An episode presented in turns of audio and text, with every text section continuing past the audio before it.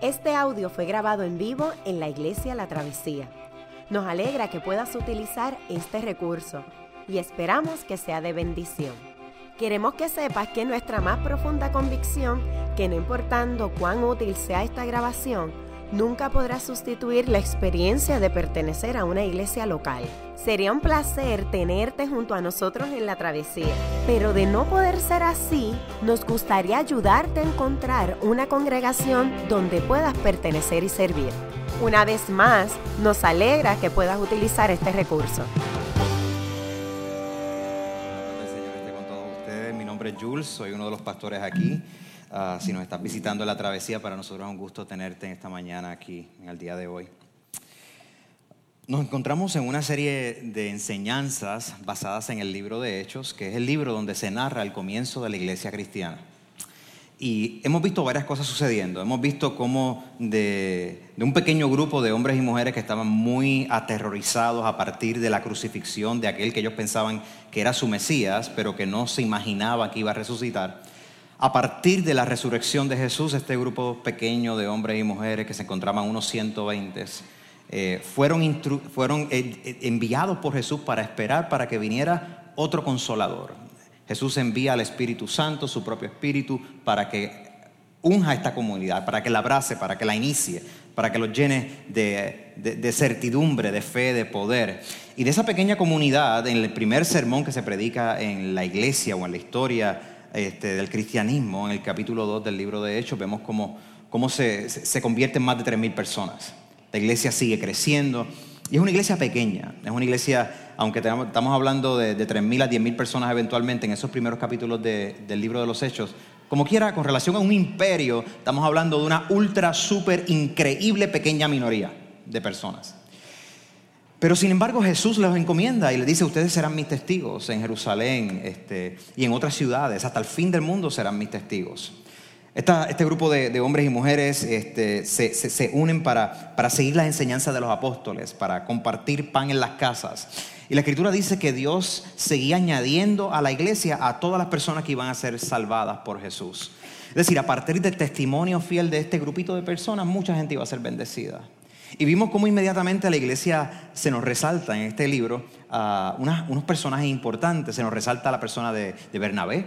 Bernabé le decían el consolador, era un hombre lleno del Espíritu Santo que le gustaba animar a la gente, estar apoyándolos, estar con ellos, discipulándolos, eh, que, que, pudieran llegar a su, al potencial que necesitaban llegar en Cristo Jesús. Vemos cómo esta persona era sumamente generosa, daba para todas las necesidades de la iglesia, pero también vemos situaciones donde habían familias que se las querían echar, engañaban a Dios, mentían a Dios, querían presentar eh, una pantalla ante otros. E inmediatamente vemos una iglesia que entonces que se está esforzando, como tú y como yo nos estamos esforzando para ser fieles testigos.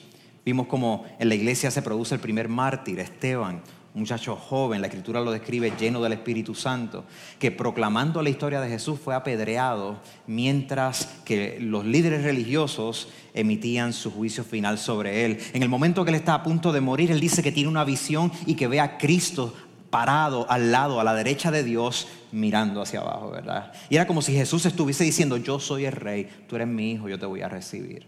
Vemos como, como entonces en, esa, en ese evento triste y a la vez afirmando que el Evangelio es más importante que la vida misma, había un personaje, Saulo de Tarso, que miraba con aprobación la persecución de aquella y de muchos otros cristianos. Él los perseguía, eh, quizás los mataba, aprobaba lo que estaba sucediendo de la persecución de cristianos en aquel momento. Saulo de Tarso un día cuando va eh, en, un camino, en vista de, entregar órdenes de arrestos para cristianos, Jesús resucitado se le aparece lo tumba de su caballo, cae ciego en el piso y le dice, Saulo, Saulo, ¿por qué tú me persigues? El perseguidor se convierte en el perseguido por Dios mismo y ocurre una de las conversiones más extraordinarias que se relatan en la escritura. Este Saulo de Tarso, llamado Pablo, se convierte en un apóstol. Y por este apóstol comienza una predicación que se llega a los gentiles, es decir, a la gente que no es judía, hasta el día de hoy. Tú y yo estamos aquí por la misión que Pablo también comenzó hacia los extranjeros, la gente que no eran judías. Nosotros nos encontramos hoy mirando entonces cómo, cómo Pablo, el apóstol, se acerca a compartir el Evangelio en una sociedad pluralista, en una sociedad donde conviven y coexisten muchas visiones del mundo. Y para que tengamos una idea qué es lo que estaba pasando en hasta, hasta este momento, nos estamos preguntando cómo, somos, cómo nosotros podemos ser testigos en la ciudad. Es decir, en la plaza, en el mercado público, cómo podemos ser testigos de Jesús en la ciudad. Y vamos a ver que se trata de un mirar, de un sentir, de un ver y de un anunciar. Antes de leer la escritura, quiero darle un poquito de contexto a la lectura que vamos a estar haciendo. Ah, vamos a estar leyendo el capítulo 7 en el libro de los Hechos. Si usted tiene una Biblia, tiene un app, lo puede buscar. También se encuentra eh, en el programa.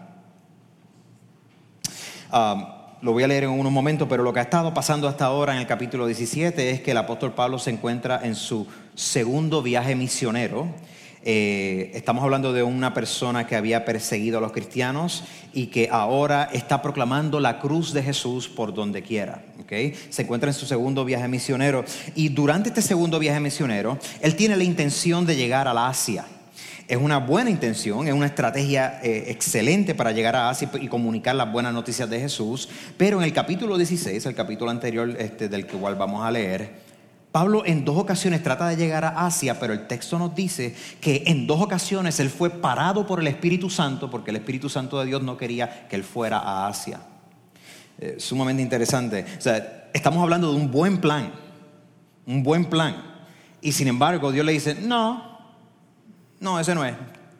El Espíritu Santo le dice, no vas a ir a Asia te vas a parar y vas a ir a otro lugar. ¿Cómo lo hace? Esa noche Pablo se, duerme, tiene un sueño y él ve como un hombre parado desde Macedonia que le está diciendo, ven, ayúdanos, predícanos a nosotros.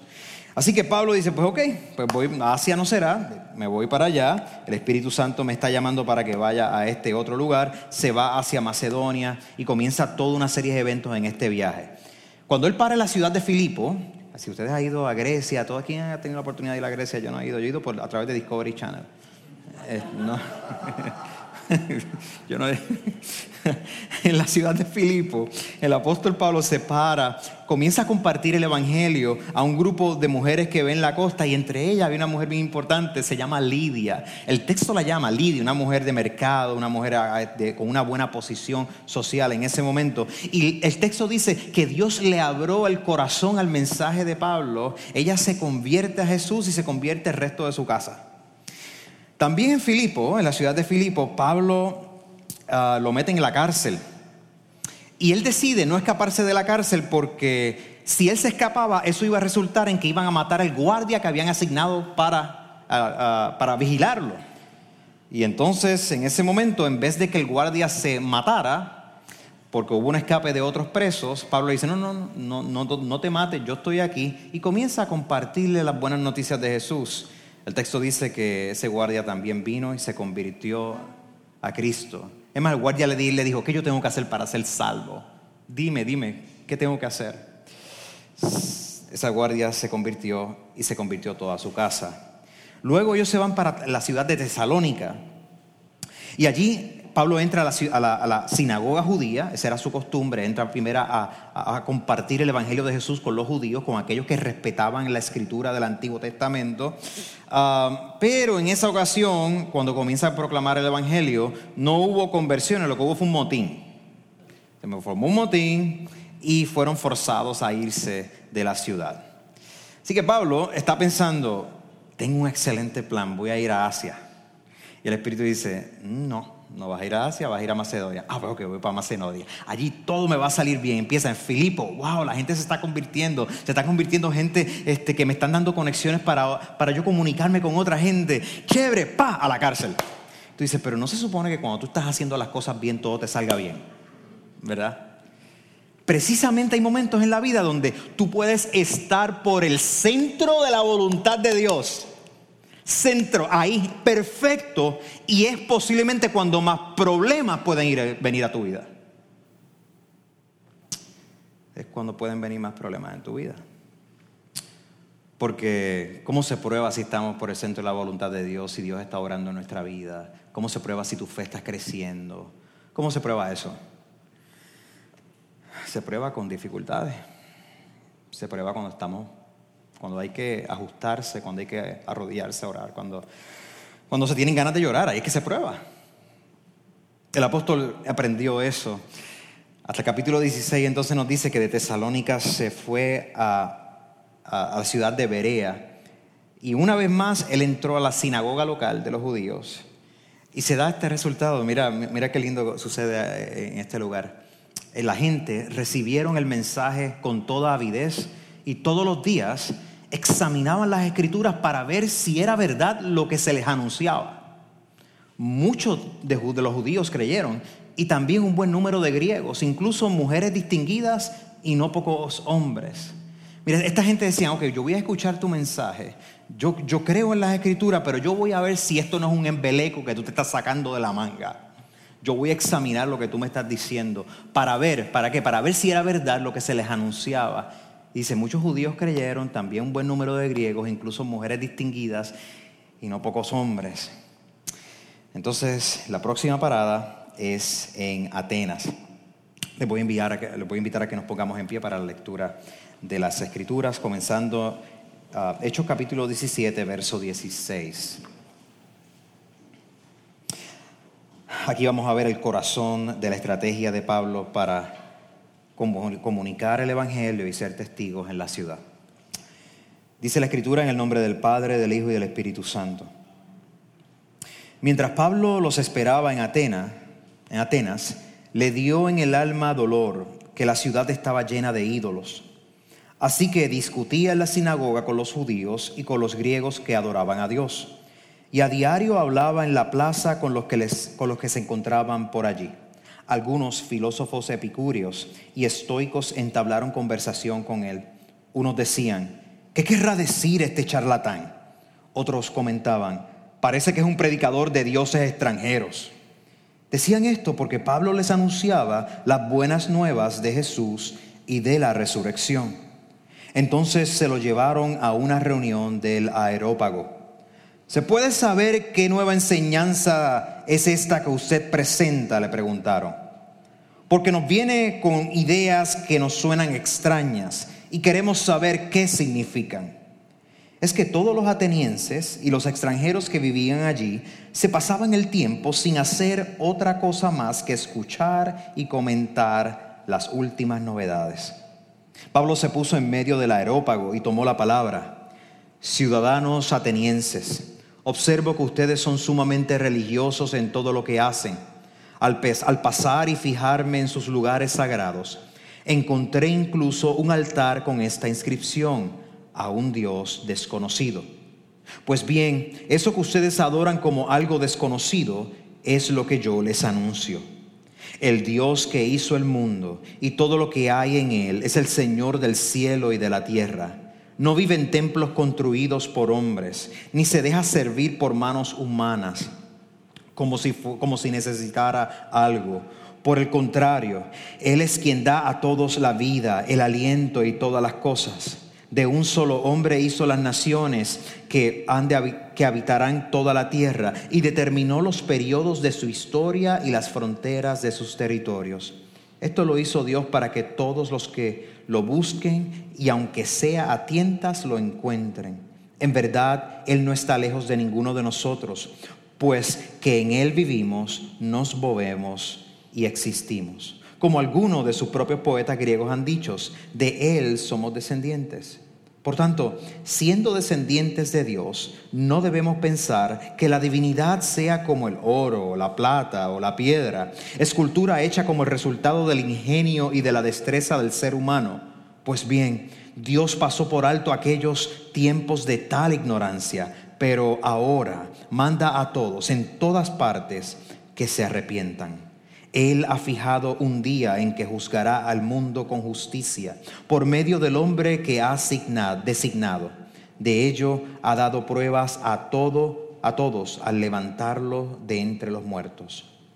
Cuando oyeron de la resurrección, unos se burlaron, pero otros le dijeron, queremos que usted nos hable en otra ocasión sobre este tema. En ese momento Pablo salió de la reunión. Algunas personas se unieron a Pablo y creyeron. Entre ellos estaba Dionisio, miembro del aerópago, también una mujer llamada Damaris y otros más. Esta es la palabra del Señor. Nos podemos sentar, gracias.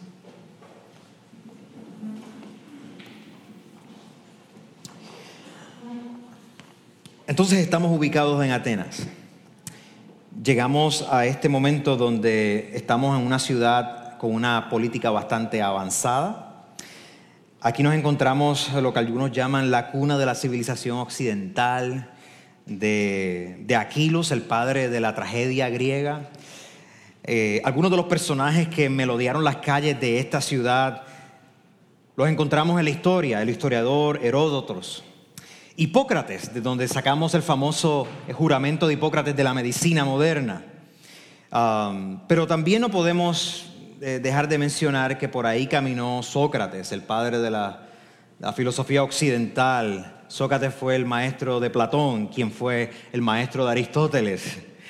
Y en, esto, en esta cuna de estos gigantes filosóficos, el apóstol Pablo, Saulo de Tarso, que en un momento era un fariseo religioso ultraderechista, en este momento está proclamando el Evangelio de Jesús crucificado y resucitado. En, las ciudades griegas habían maneras en que tú podías concentrar la adoración y una manera es que tú buscabas una montaña sumamente alta y tú construyes un templo allá arriba. Entonces eh, aquí tenemos una ciudad en lo alto, aquí tenemos el Acrópolis. Este, en el verso 16 se nos dice que este, uh, perdóname, este es el aerópago, este es el, acrópolis. Perdóname. Aquí está el aerópago, este era, el otro era la, acrópolis. Okay. Eh, entonces en el verso 16 que, que, comenzamos leyendo se nos dice que Pablo estaba caminando por todo esto. Pablo estaba caminando y estaba mirando y observando. Tú te puedes imaginar que él estaba apreciando la arquitectura, las obras de arte, etcétera.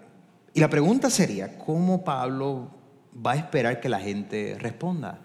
¿Cómo nosotros, qué esperamos que, la gente responda cuando hay una convergencia de tantas visiones del mundo, de tantas religiones? ¿Cómo nosotros como cristianos podemos vivir en una sociedad pluralista? ¿Cómo nosotros podemos entrar en conversaciones con personas que son escépticas o de otras religiones, intelectuales, etcétera? Bueno, lo primeramente es que esto no es un reto para nosotros. Desde el principio, ese era el mismo reto que comenzó con Jesús y ese es el mismo reto que los apóstoles enfrentaron. Pero es aquí una verdad que, yo quiero que se ancle en nuestra vida, en, esta, en nuestra mente, cuando pensemos acerca de cómo comunicar el Evangelio. Es esta, el Evangelio es una verdad pública. El Evangelio es una verdad pública que transforma a religiosos y escépticos por igual. El Evangelio es una verdad pública que transforma a religiosos y escépticos por igual. Eso lo vemos en este pasaje. Había gente religiosa con la cual Pablo se enfrentó y tú puedes ser religioso y no conocer a Dios. Y había gente escéptica con la cual Pablo dialogó también, que no creían en Dios y por alguna manera Dios le comunica su verdad y vinieron a creer. El Evangelio es para todo el mundo, para los que se creen religiosos, los que son escépticos, etc. You name it, es para todo el mundo y eso lo vemos claro en este pasaje. La pregunta es, ¿cómo entonces nosotros nos acercamos a comunicar este Evangelio? ¿Cómo lo hacemos? Bueno, nosotros vamos a prestar atención a que Pablo, Pablo vio el lugar, Pablo se sintió y se identificó con, la gente, ah, Pablo se movió, fue a donde tenía que ir y también él proclamó, él, hizo lo que tenía que hacer, él anunció. él vio, él sintió, él fue y él proclamó. Comencemos a ver lo, que él vio. Mientras Pablo los esperaba en Atenas, dice, le dolió en el alma ver que la ciudad estaba llena de ídolos. Ver que la ciudad estaba llena de ídolos. Um, lo que le llamó la atención entonces a Pablo es que no solamente teníamos estas únicas obras arquitectónicas, toda esta historia de filosofía, dice, que muchos ídolos hay. Está llena de ídolos la ciudad. Y Pablo estaba mirando el asunto desde una perspectiva cristiana, de como un seguidor de Jesús. Pablo estaba mirando el asunto con una cosmovisión específica. Todos nosotros tenemos una manera de ver al mundo. Todos nosotros eh, tenemos maneras de acercarnos a preguntas de grandes. No significa que tengamos contestaciones, pero todos nosotros operamos con una manera de ver al mundo. ¿De dónde venimos? cómo debo de vivir, cuál es el significado de la vida, cómo cambio, hay una moralidad, hay algún destino. Estas son mega, mega, mega preguntas. Y Pablo estaba seguro de que Jesús contesta todas esas preguntas. Todos nosotros tenemos una manera de ver el mundo. Esa manera de ver el mundo fue transmitida por nuestra familia o por nuestros amigos o por las películas que vemos o por, cualquier cosa. Tu manera de ver el mundo es lo que te permite a ti vivir de la manera en que vives.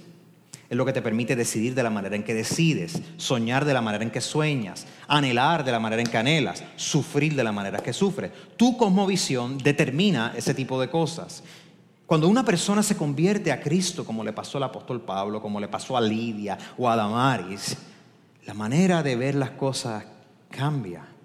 ¿Por qué? Porque tú te estás preguntando cómo toda esta lucha de vida, cómo este hacer con familia, con amigos, etcétera, se conecta con Dios, con la creación, con la humanidad, con mi pecado, con la redención, con el reino de Dios.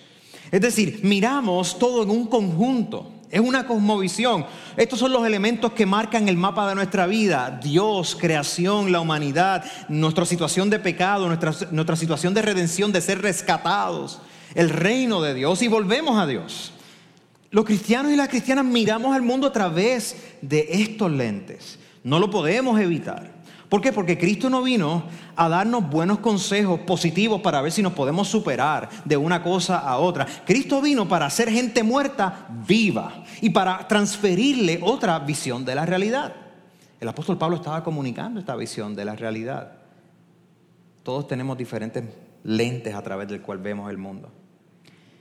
Los cristianos, seguidores de Jesús, Vemos las artes de forma diferente, vemos la música de forma diferente, vemos los negocios de forma diferente, vemos, vemos las culturas, la etnicidad de forma diferente.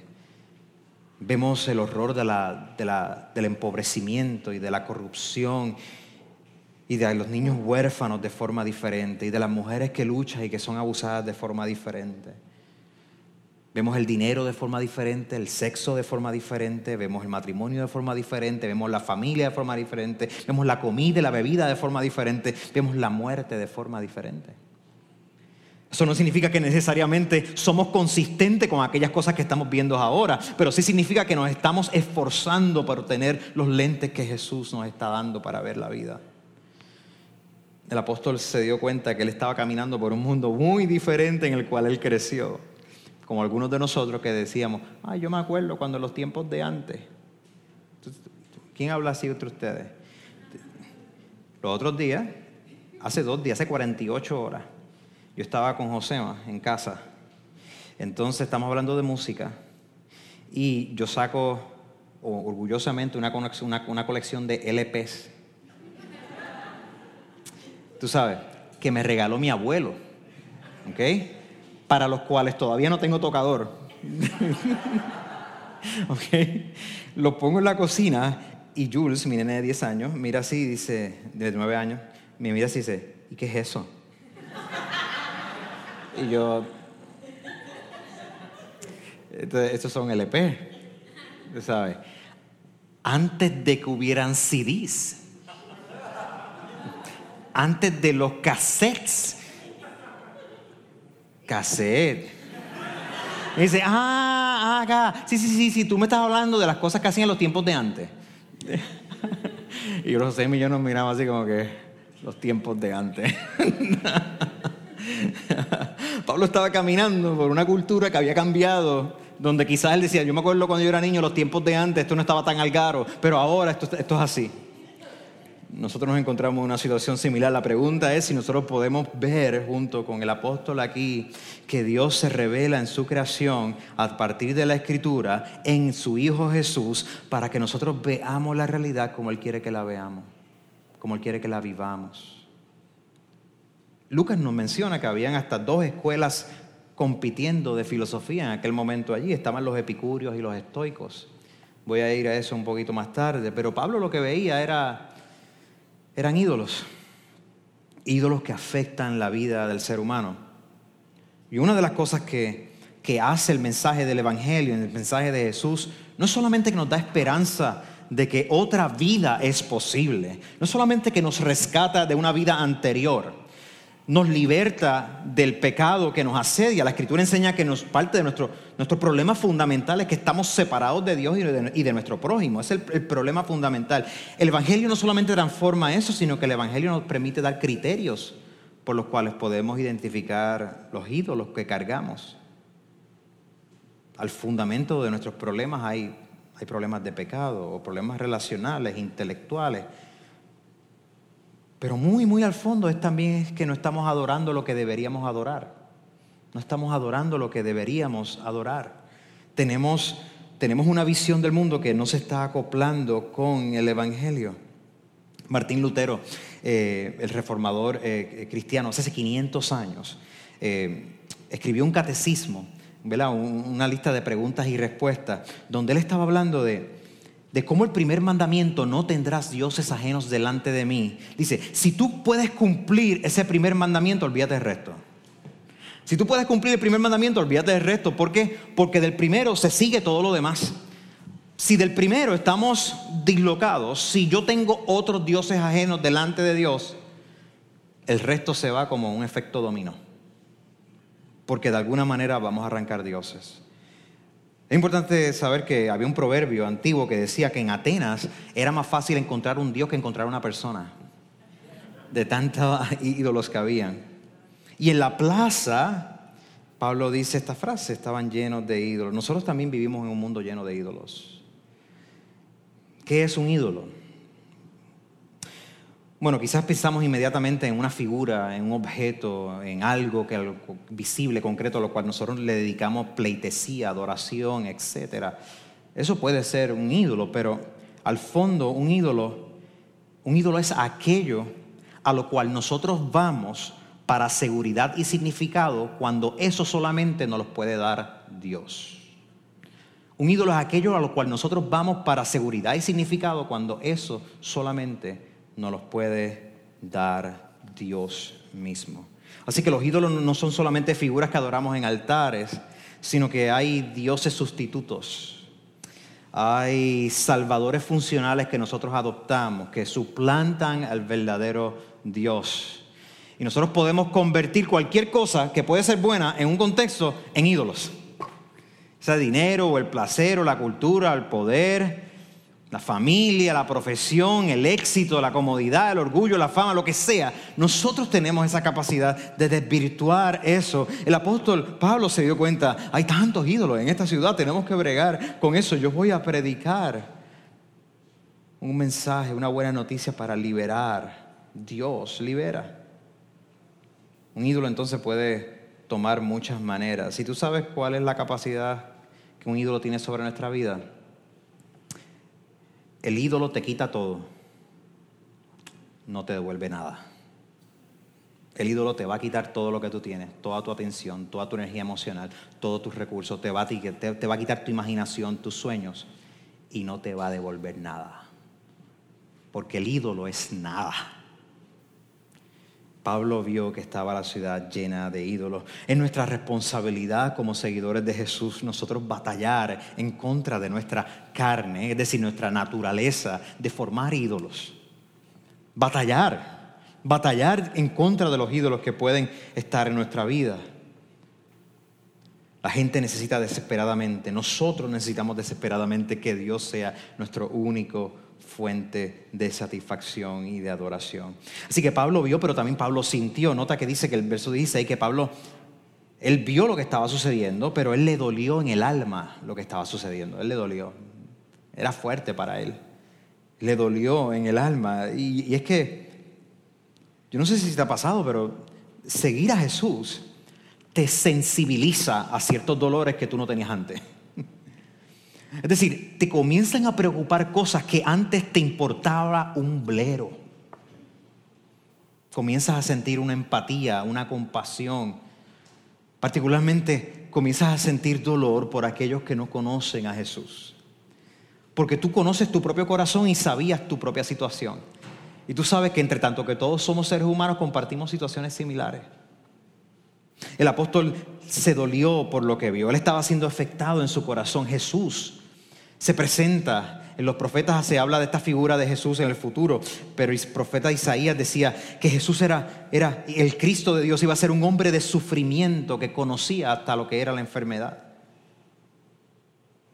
En la Biblia se nos dice que en Primera de Corintios, en Segunda de Corintios, perdón, el mismo apóstol Pablo le escribe a, estos cristianos y les dice, yo sé que aparentemente estamos tristes, pero siempre alegres como quiera. Es decir, podemos sufrir, pero hay una alegría que subyace al sufrimiento. Así que Pablo le dolió en el alma ver que la ciudad estaba llena de ídolos. Esa palabra que se traduce doler en el alma también se utilizaba en otro contexto para hablar de una incisión que se, que se podía hacer en la piel, algo que duele, que, se, que penetra, que llega.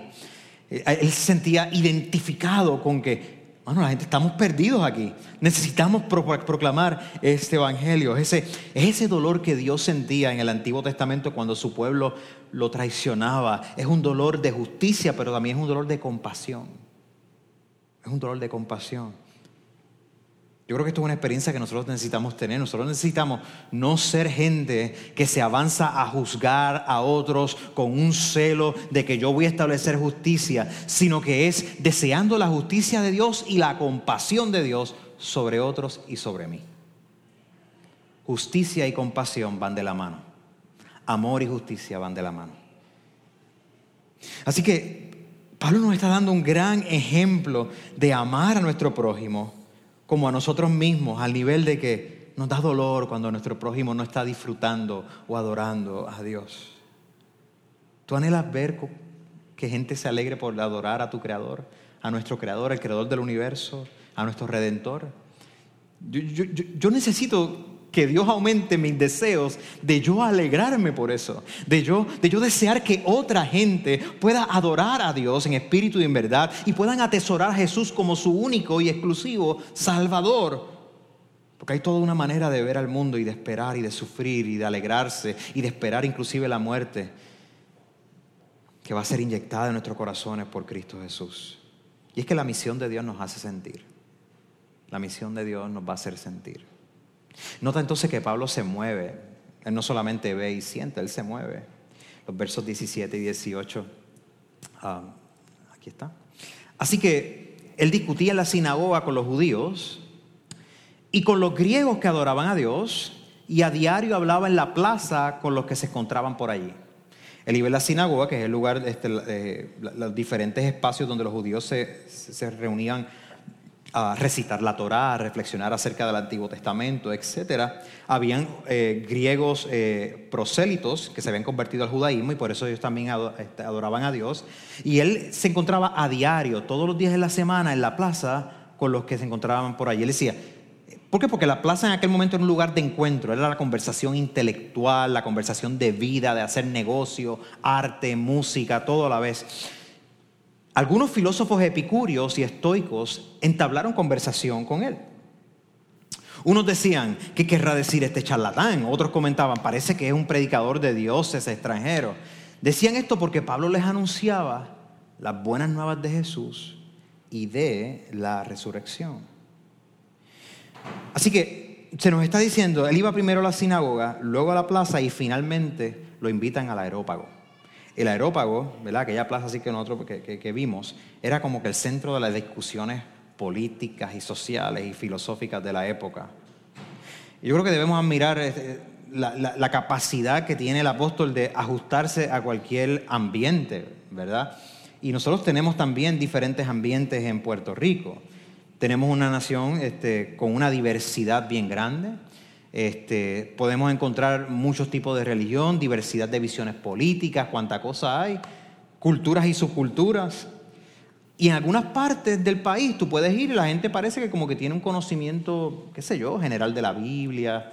Este, hay unos conceptos que tú puedes hablar, tú puedes hablar de Dios creador y, o de pecado o algo así. Y la gente como que sabe de lo que tú estás hablando. Pero hay otras partes, en algunos cascos urbanos, tú vas y es como, ¿coqui? Coquilla, ya, no hace sentido, ya, ya, ya, hay una familiaridad con el discurso cristiano. Así que eso no es entonces algo eh, extraño para el apóstol en aquella época, eso le pasó, y nosotros no debe extrañarnos que nos pasa también hoy día. Nos dice aquí que, que el apóstol se ponía a razonar con la gente. Se ponía a dialogar con la gente. Cuando ahí dice que estaba discutiendo, no significa que estaba al garete. No, porque tú, qué sé yo qué, te vas para el diablo. No, no, no. Él estaba dialogando con la gente. Razonando con lo que querían razonar. Había una conversación y había un debate, ¿verdad? Luego en la plaza, él se va a, dialogar con la gente en general. ¿Por qué? Porque la, fe cristiana es una fe pública. La fe cristiana no es lo que yo siento de, muy dentro de mi corazón. Algunos de nosotros lo sentimos tan dentro del corazón que no se ve. Pero es que está bien escondido. eh, pero es una fe pública, es un anuncio público, no hay manera de yo esconderme y decir, ah, no, yo, soy cristiano en mi cuarto. Ok, chévere, pero honestamente eh, estamos hablando de una fe pública, de un anuncio para todo el mundo. Así que el apóstol Pablo estaba básicamente siguiendo lo que, lo que dice Proverbios, por ejemplo. Proverbios dice, capítulo 1, el verso 20, dice, clama la sabiduría en las calles, en los lugares públicos levanta su voz clámala, anúnciala, no te intimides. Anúncialo, compártelo, conversalo, clámala en las calles. En los lugares públicos levanta su voz. Así que nosotros debemos de tener, ese ejemplo de, no intimidarnos por discursos que quieren amedrentar y decirte, tu fe es algo privado allá en tu cuarto, en tu casa, pero en el espacio público hay que, hay que hablar de otra manera. Bueno, tú eres sabio, somos sabios, hablamos con categorías que nos permitan comunicarnos, pero esto es un anuncio público, el Evangelio de Jesús es público. Jesús no vino a hacer una misión retirado en un lugar donde nadie lo veía. Él se metió en el mismo centro de la ciudad, sufrió las consecuencias por eso y cambió el mundo. Jesús entonces ya había enviado a Pablo y Pablo aquí está hablando en la ciudad de los filósofos, le llamaban charlatán. Eh, la, palabra charlatán que es traducida realmente es un equivalente en español, pero en, el idioma original se refería a una persona que recogía semillas de donde quiera que las encontraba y empezaba a esparcirlas. Eh, la idea es que tú eres una persona que hablas de lo que te encuentras por el camino, como esas personas que lo que, lo que hacen es que leen titulares de internet por Facebook y, se, se pasan hablando y dándole share a cuánta cosa hay, pero nada tiene coherencia. ¿Verdad? Algunos dicen, Señor, me estás hablando a mí, me estás hablando, me estás hablando a mí. pues le decían Pablo, charlatán, tú eres como que un seed picker. Tú lo que estás es cogiendo semillitas por ahí, cogiéndote un, un, un ventetú de ideas, tirándolas a lo loco, a ver quién te hace caso. Tú eres un charlatán, le decían. Otros filósofos que estaban acostumbrados a tener una cosmovisión más estricta, diciendo, tú lo que estás es predicando a otros dioses. Tú lo que estás es predicando a dioses extranjeros. ¿Por qué? Porque en aquella época tú tenías los dioses que eran locales, los dioses griegos eran locales. Servían al imperio, a ciertas ciudades, y en la ciudad de Atenas, adivina quién servía, cuál era la diosa de la ciudad. Atenas. Atenas, así mismo. Entonces, en el aerópago, Aeros y Marte era el mismo dios, era el dios de la guerra. Aeros y el aerópago era el lugar donde se, se combatía las ideas. Así que estaba el dios de la guerra romano, en romano, en, eh, en latino era Marte, y en griego, para los griegos era Aero. Entonces, aerópago, la palabra, es un compuesto de Aeros, el dios de la guerra estaba allí. Así que le hacen estas acusaciones al apóstol Pablo, lo cual no debería extrañarnos a nosotros, particularmente cuando tú hablas de Jesús como, como Mesías Salvador, como Hijo de Dios Van a haber gente que te van a decir, ay, por favor, tú lo que eres un charlatán, un busca, busca cuentos, tú lo que estás hablando es basofia, o te van a decir, no, yo no creo en eso, cada cual tiene, cada, cada cual piensa lo que lo que quiera pensar. Como si eso fuese algo tan profundo. Pues claro, obviamente. O sea, este, pero te dicen, no, no, ¿sabes qué? Que yo tengo mi propio Dios. Ah, ¿Te funciona a ti? Pues que me funciona a mí, pues es lo mismo, es lo mismo. Ah, que está predicando dioses extranjeros. Ahora, ¿qué tipo de filósofos él está encontrando? Pues mira, estaban los epicúreos y los estoicos. Este, este esto es como que humanidades 101, crash course, qué sé yo, qué. O sea, los epicúreos eran lo que, lo que podemos llamar materialistas. Ellos no pensaban que existía un Dios creador que actuaba en, eh, la vida humana. Eran materialistas. Ellos creían que, la, que, el alma se, estaba compuesto de materia y que se disuelve cuando la gente muere. Los epicúreos creían que habían como semidioses por todos lados, pero estos semidioses o dioses pequeños no intervenían en las cosas humanas. Los epicúreos no creían entonces que había un Dios que ordenaba los pasos de los seres humanos, los eventos, etc. Ellos no creían en la providencia divina. Ellos, al contrario, lo que creían era que como los dioses no les interesamos y como esto está medio al garete, lo más que podemos hacer es tratar de evadir sufrimiento y buscar vidas de placer. Los epicúreos estaban interesados no tanto en una idolatría así salvaje, estaban interesados en cómo no sufrir para vivir vidas placenteras, ¿verdad? Como algunos de nosotros. ¿Cómo no sufrir para vivir vidas placenteras? Tú solamente vives una vez, dice el meme de Facebook. Agarra la vida. Y la gente, like, like, like, like, like, share, share, share, like, like, like. Pero tú sabes que eso depende de quién lo haga. Porque yo lo hago, me hacen. Este, eh, pero si lo hace a Mauri, que es bien famoso, entonces 500 likes.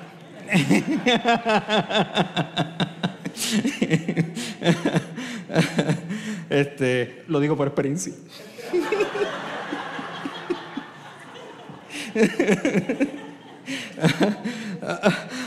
Por eso nosotros utilizamos términos epicúreos como que, ay, esa persona es media epicuria, o sea, le gusta el vino y la comida así elegante y los restaurantes y qué sé yo qué, siempre está como que bien, tú sabes. Ah, los estoicos eran, eran panteístas, esto significa que los estoicos pensaban que había como un principio, una energía divina que permeaba todo el universo. No había un Dios creador. Los estoicos les gustaba Star Wars, ¿entiendes? Este, es la fuerza que une todo. Eh, es, una chispa divina, hay, un principio organizador, pero lo que hay es un fatalismo, hay un destino del cual tú no puedes escapar. Todo lo que haga, todo lo que piense, todo está destinado. Y el destino de, por sí era como un tipo de deidad. Los estoicos entonces eran una persona que reconocían que todo está conectado con todo, pero como todo está conectado con todo y hay un, hay un tipo de fatalismo, la actitud en la vida debería ser de contentamiento. No importa lo que pase, hermano, que te resbale. No importa. It is what it is. Es lo que hay. Esa es la que hay. Eh, de hecho, había, había, había, un dicho eh, que se, que se traducía en latín que decía, que será, será. Es decir, lo que será, pues va a ser. Así que no te preocupes. Los estoicos, por eso que nosotros utilizamos este tipo de, adjetivo, esa persona es como que estoica. ¿verdad? Es que esa persona parece que no es vulnerable, parece que, la persona como que todo le resbala, como que es impenetrable, tú sabes. A este tipo de gente es que Pablo les está hablando. Pablo entonces se mueve y comienza a ser un punto de conflicto, porque en el momento que Pablo dice, Dios se ha revelado a sí mismo y podemos conocerlo, los epicúreos hacen que, no, perdóname, los dioses están al caro por ahí, nosotros no le importamos. O sea, lo que tenemos que hacer es evadir, el sufrimiento. Y Pablo dice, no, no, Dios se ha revelado y Él creó todas las cosas. Y en ese momento los estoicos, ¿what? No existe tal cosa como un Dios creador. Así que Pablo comienza a meterle caña en este diálogo, en este único discurso, a desmantelar esta cosmovisión de vida. Y mira cómo lo, cómo lo hace verso 24. El verso 24 dice, el Dios que hizo el mundo y todo lo que hay en él es Señor del cielo y de la tierra. Pablo se acerca a la gente, una gente politeísta, adoran muchos dioses, están bien al garo, tú, tú, encontrabas los templos de prostitución por diferentes lugares, tanto de hombres como de mujeres, y Pablo su reacción no es decir, se van todos para el infierno. Él le dice, mira, mano, ustedes son religiosos, ¿verdad? Son religiosos. Tienen muchos altares, están llenos de ídolos, pero tú sabes qué? Yo encontré un altar que decía a un Dios desconocido, yo te voy a presentar al Dios que tú no conoces. Y este Dios que tú no conoces es el Dios que hizo el mundo y todo lo que hay en él. Es Señor del cielo y de la tierra. Él no vive en templos construidos por seres humanos, ni se deja servir por manos humanas como si Él necesitara algo. Dios es absolutamente autosuficiente y ese Dios creador sostiene la vida misma. Pablo dice, Dios creó el universo, sostiene todo por el poder de su palabra. Más adelante él va a decir que todo es sostenido por la obra de Jesús, su Hijo eterno. Pablo le está inyectando significado a toda la creación, a toda la existencia, a todo lo que existe. Pablo le está diciendo a esta gente, ese Dios que tú no conoces, por eso es que está con ídolo, de ídolo a ídolo a ídolo. Solamente hay un Dios verdadero. Y es absurdo que tú puedas pretender contenerlo en cuatro mil templos. Pero ese Dios verdadero se ha comunicado, está hablando, está cerca, sostiene la vida. Por el contrario, Él es quien da a todos vida, Él dice el aliento y todas las cosas. Él sostiene la vida. Dios no necesita a la gente, pero la gente necesita a Dios. Dios no nos necesita a nosotros, pero nosotros lo necesitamos a Él. Y Dios se place en un amor eterno en que sus criaturas, sus hijos y sus hijas, le amen a Él. Porque después de todo fuimos diseñados para, para amarle a Dios, para amar a nuestro prójimo. Somos gente que ama. Nosotros, no hay manera de no amar. Vamos a amar algo. Nos vamos a dedicar a algo nos vamos a tirar de pecho hacia algo, pero ¿hacia qué? El apóstol está diciendo, mira, pues tírate de pecho hacia tu creador, el sostenedor de la vida. Ese es el rey de las naciones, de un solo hombre, refiriéndose a Adán. Hizo todas las naciones para que habitaran toda la tierra y determinó los periodos de su historia y las fronteras de sus territorios. Dios está actuando en la historia. Esto no es algarete, hay un orden de la historia. Vamos a conocer a este Dios, se le está diciendo. Dios es el creador. Dios es el sostenedor de la vida, Dios es el rey de las naciones. Dios se da a conocer, en contraste con las enseñanzas de los epicúreos, que decía, tú no puedes conocer la divinidad, a los dioses no les importa, etc. Pablo habla, Dios creador se da a conocer para que lo busques, para que lo puedas ver, para que lo puedas encontrar. Él está cerca, Él está diciéndote, mírame, mírame, mírame. El lenguaje entonces de Pablo está hablando de, está hablando de una doctrina también de pecado, porque la razón por la cual no miramos y no deseamos es por la lucha del pecado en nuestra vida, porque no lo deseamos, porque no queremos aquello que es para nuestro mayor bien, aquello que es lo que Aristóteles decía que era el summum bonum, el mayor bien, no lo deseamos. El Pablo está diciendo, enfóquense, Él se está revelando, Dios se da a conocer, Él es el creador, sostenedor de la vida, rey de las naciones, Él es conocible y dice, Él es Padre de toda la humanidad. Dice, puesto que en Él vivimos, nos movemos y existimos, como algunos de sus propios poetas griegos han dicho, de Él somos descendientes. Él está tan interesado en conectar con esta gente que él le cita a su Ismael Miranda. Le cita a su propio poeta. Él conoce la literatura de los politeístas y le dice, mira, hasta tus propios poetas desean y hablan de que hay, tiene que haber algo del cual somos descendientes. Y él utiliza eso no para decir que ellos estaban completamente bien. Él está diciendo, esa intuición, déjame precisarla es, tú necesitas el creador, de Él es que ellos debieron haber estado hablando. El sostenedor de la vida, el rey de las naciones, el que podemos conocer. Él es el Padre de la humanidad, el que ordena nuestros pasos. Por tanto, dice, siendo descendientes de Dios, no debemos pensar que la divinidad es como el oro o la plata o la piedra o la escultura hecha como resultado de nuestro ingenio, de la destreza del ser humano. El verso 30 dice, pues bien, Dios pasó por alto en aquellos tiempos esa ignorancia. Pero ahora, a partir de Jesús, está llamando a todas las naciones a que se arrepientan y vengan a Él. Ahora le está diciendo, en otro momento Dios actuó con una cierta paciencia, pero ahora nuestra atención se tiene que enfocar en qué vamos a hacer con Jesús de Nazaret. Aquel que fue inmolado por nuestros pecados, resucitado de entre la muerte, declarado rey por sobre todas las cosas. ¿Qué voy a hacer con el rey del universo que me está hablando? ¿Qué voy a hacer con él? Él ha fijado un día en que juzgará al mundo con justicia, dice el apóstol. Por medio de Él se ha designado, por medio de Él se ha designado el hombre que iba a hacer esta obra, es decir, Jesús. De hecho, de ello ha dado pruebas a todos al levantarlo de entre los muertos. El clincher, la conclusión lógica de esto es, el Dios creador, sostenedor de la vida, rey de las naciones, se da a conocer el Padre de la humanidad en la persona de Jesucristo y esto lo prueba su resurrección. Si Él resucitó de los muertos, Él está diciendo, Dios está vivo. Dios es nuestro creador y nos debemos completamente a Él. Esta es la prueba, Él dice. Esta es la prueba.